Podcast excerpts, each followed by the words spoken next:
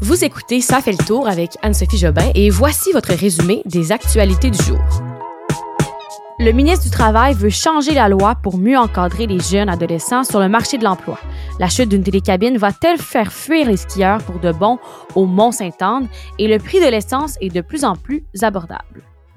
Bon lundi tout le monde, j'espère que vous passez un beau premier lundi de la semaine et un beau dernier lundi en ma compagnie pour la saison 2 de, euh, du podcast. Je vous rappelle que jeudi, ce sera le dernier épisode de la saison 2. On s'en va dans le temps des fêtes. Euh, beaucoup de travail de mon côté. Et aussi, bien sûr, quand c'est le temps des fêtes, on écoute un peu moins les nouvelles. Donc, euh, je me permets cette pause.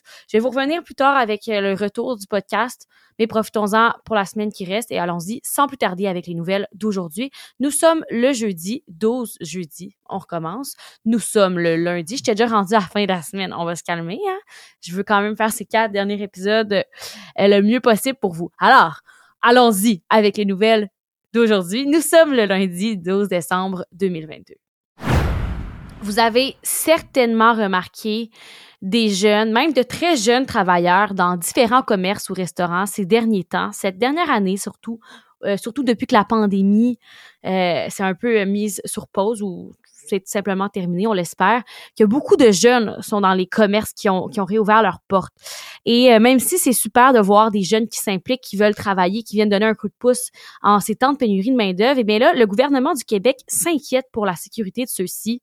Le ministre du Travail du Québec, Jean Boulet, a annoncé ce matin le dépôt prochain d'un projet de loi pour encadrer le travail de ces jeunes euh, travailleurs, de ces mineurs. Il sera donc déposé là, fort probablement en février ou en mars et ça pourrait être adopté d'ici juin là, pour que les nouvelles règles soient intégrées à la rentrée scolaire 2023. Alors, euh, ce sera vraiment, comme je disais, pour encadrer euh, les mineurs. Et Madame Risky, Marois Risky, la députée libérale, a travaillé beaucoup sur ce dossier elle qui dit que euh, le recrutement des jeunes là est toujours de plus en plus tôt euh, au travail, alors qu'avant les jeunes euh, profitaient de leur jeunesse pour jouer et ne pas travailler à un très jeune âge. la semaine dernière, elle, a rencontré la ministre du travail, le ministre du travail pour échanger sur le projet de loi et elle s'est entendue avec lui sur les grandes lignes. Et là, ce que Jean Boulet dit, lui, c'est que il y a un certain problème où que après 15-17 heures, il y a un plus grand risque des décrochages scolaires pour ces jeunes-là, plus de fatigue, de stress, d'anxiété euh, pour ceux qui travaillent, aussi plusieurs risques d'accidents de travail qui sont plus élevés. Là, on ne sait pas exactement ce qu'il va avoir dans ce projet de loi-là, mais euh, le projet de loi pourrait établir à 14 ans l'âge général d'admission à l'emploi. Donc, les jeunes de 11, 12, 13 ans ne pourraient plus travailler, sauf pour des exceptions qui pourraient être, disons, le travailler pour l'entreprise familiale, du gardiennage, euh, ça, ça pourrait passer. Et euh, le comité consultatif du travail et de la main-d'œuvre dit aussi, là, recommande en fait d'interdire aux jeunes de 14 à 16 ans de travailler plus de 17 heures par semaine, comme je vous disais, parce qu'à partir de 15 heures, on voit un risque euh, de décrochage scolaire. mais ce, sera à suivre. C'est sûr qu'on on voit beaucoup là, de jeunes qui ont l'air vraiment d'avoir 10-11 ans dans les commerces. Et euh, voilà pourquoi Jean Boulet et son équipe veulent travailler là-dessus. Vous avez probablement vu ces images-là ce week-end au Mont-Sainte-Anne, une télécabine qui s'est décrochée et qui s'est écrasée au sol. Ça s'est passé samedi matin avant l'ouverture de la montagne. Et là, euh, ben, il y a plusieurs qui exigent une enquête gouvernementale pour faire la lumière sur ce nouvel épisode inquiétant. C'est pas la première fois que ça arrive. Hein? Et là, il y a d'ailleurs une coalition de personnes assez influentes qui pensent qu'un changement d'opérateur, d'opérateur de la montagne qui s'impose. Et euh, c'est ça, l'événement, celui-ci, c'était avant l'ouverture de la montagne, donc aucun blessé. Mais euh, le problème, c'est comme je le disais, c'est déjà arrivé trois ans plus tôt, il y a trois ans. Il y avait eu 21 personnes qui ont dû se rendre à l'hôpital parce que ça avait été, euh, ça avait été bien sûr assez inquiétant comme événement. Alors là, plusieurs groupes disent que le gouvernement doit désormais mettre les bouchées doubles pour prendre la situation en main avant qu'il ne soit trop tard, comme par exemple changer de groupe qui prend en charge le Mont-Saint-Anne. En septembre dernier, il y avait le groupe Massif qui, euh, lui, avait déposé une offre d'achat pour acquérir la station de ski, mais euh, l'organisation du Mont-Saint-Anne avait indiqué que ce n'était pas à vendre. Et je vous rappelle que le, gouvernement du Québec est propriétaire du Mont-Saint-Anne, mais que RCR, qui est le groupe qui est en charge, a signé un bail en 1994 pour exploiter l'endroit jusqu'en 2093. Alors, c'est un peu compliqué pour un autre propriétaire de mettre la main sur la montagne qui, certains disent, est de moins en moins bon état. Alors, qu'est-ce qu'ils vont faire pour changer les choses? Euh, c'est sûr qu'en ce moment, c'est très mauvais pour l'image de la montagne. Ce qui s'est passé, là, c'est des images qui circulent euh, partout. Donc, euh, est-ce qu'un changement s'impose? Ça reste à suivre. Il y a des images euh, très désolantes survenues vendredi dernier qui ont été captées dans un aréna de Trois-Rivières. En fait, c'était en plein match de hockey, là, un match de de jeunes hockeyeurs de 13 ans. Et il y a une spectatrice qui a escaladé la bande de la patinoire pour taper un arbitre. Euh, elle tenait par tous les moyens là, à, à tirer l'attention de celui-ci tellement qu'il est allé jusqu'à lui taper la tête. Et là, j'en parle aujourd'hui parce que c'est pas la première fois qu'on voit des parents euh, virer un peu en mode euh, ma vie dépend de la victoire de mon fils ou de ma fille lors d'un match de hockey. Et en voilà un exemple encore. La vidéo est dans la description du podcast. le, lien de l'article est là. Euh, je trouve ça assez surprenant de voir ça.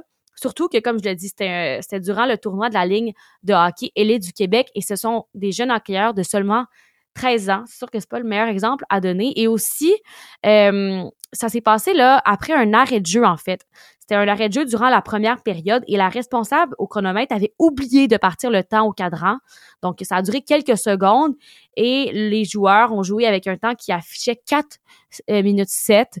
Euh, donc là, elle, elle s'est un peu fâchée par rapport à ça. Donc, des images assez troublantes. encore une fois, là, comme je le disais, euh, c'est le dernier exemple d'une longue liste de comportements inappropriés qu'on voit dans nos arénas au Québec. L'essence est à son plus bas prix cette année. Bonne nouvelle, ça fait du bien. Ça nous permet d'économiser sur autre chose parce que tout est cher. Alors, on peut voir ça un peu comme un petit cadeau avant les fêtes. Euh, le prix d'essence est à son plus bas à la pompe cette année en Montérégie et à Montréal. En Montérégie, on voyait le prix du litre affiché à 1,36 ce matin et dans le Grand Montréal, 1,50 le litre. Donc, ça fait longtemps euh, qu'on a vu ça. Au début de 2022, c'était 1,51. Donc, c'est juste une scène de différence, mais c'est quand même le meilleur prix et ça vaut la peine de le mentionner. Et euh, je vous rappelle, cet été, le 6 juin, le prix dans la métropole était à 2,21 dollars. Euh, c'était extrêmement cher. Alors, euh, rappelons-nous de ces moments où on a trouvé que notre portefeuille était bien affecté par le prix du gaz. Et là, on se dit que, bon, ça descend et que ça, ça peut quand même être quelque chose qui, qui va se poursuivre dans le futur, là, ce qu'on dit, c'est que euh, on va pouvoir en profiter un peu euh, pour les prochaines semaines. Je pense pas que ça va remonter tout de suite, tout de suite. Alors, euh, au lieu de, mettons, 120 dollars pour un plein, ça pourrait vous coûter 90 dollars. C'est quand même une économie de 30% et euh, ce qu'expliquait un expert au Journal de Montréal, un expert de Polytechnique, c'est que en ce moment, le prix du gaz est moins cher parce que les gens en consomment moins. Donc, c'est l'offre et la demande. Donc, si les gens continuent à moins utiliser la voiture puisque le gaz est cher et euh, la, la demande est moindre, bien peut-être qu'on continuera d'observer dans les prochaines semaines cette baisse de prix à la pompe. Nouvelle écologique, disons, pour finir euh, cet épisode, en parlant, là, euh, en plus, on, est en plein dans la semaine de la COP 15 qui se poursuit et euh, semaine où on parle de biodiversité, de meilleur climat, de, ben, surtout de biodiversité, mais là, ça englobe tout ce qui est écologique un peu. Et là, la mairesse Valérie Plante a fait une annonce ce matin pour nos parcs, notre parc du Mont-Royal, qui est très cher à Montréal. donc, dans le cadre de la COP 15, qui, comme je le dis, se déroule à Montréal ces jours-ci, la ville a annoncé qu'elle va procéder à des plantations massives dans le secteur boisé de la côte Placide. Alors, plusieurs arbres, là, près de 300 200 arbres pardon, qui vont être choisis en hommage aux nations représentées à la COP 15. Mais en plus de ça, ce qu'elle a annoncé, la mairesse, c'est qu'elle allait agrandir notre parc du Mont-Royal. On parle d'un agrandissement de 3 hectares. Et ça, c'est grâce à la cession de la ville de terrain du site de l'ancien hôpital Royal Victoria. Il y a donc environ 290 places de stationnement là, qui sont tuées, aux abords de la maison Smith qui vont être retirées et verdis. Donc, ça fait quand même un bon espace où que le parc euh, pourra être euh, agrandi. Euh, ça va se faire quand même sur plusieurs années. On parle de 5 à 15 ans, mais ça reste une bonne nouvelle pour la ville. Et il s'agit là du plus grand agrandissement de ce parc emblématique depuis quand même 100 ans. Là, c'est sûr que ça retire des places de stationnement, donc certains qui vont être fâchés de cela, mais ce que la mairie a expliqué dans son point de presse, c'est que cinq jours sur sept, là, les places de stationnement sont sous-utilisées là-bas. Donc voilà pourquoi elle, elle a considéré que c'était un bon, euh, une bonne décision d'utiliser cet espace pour verdir notre grande ville.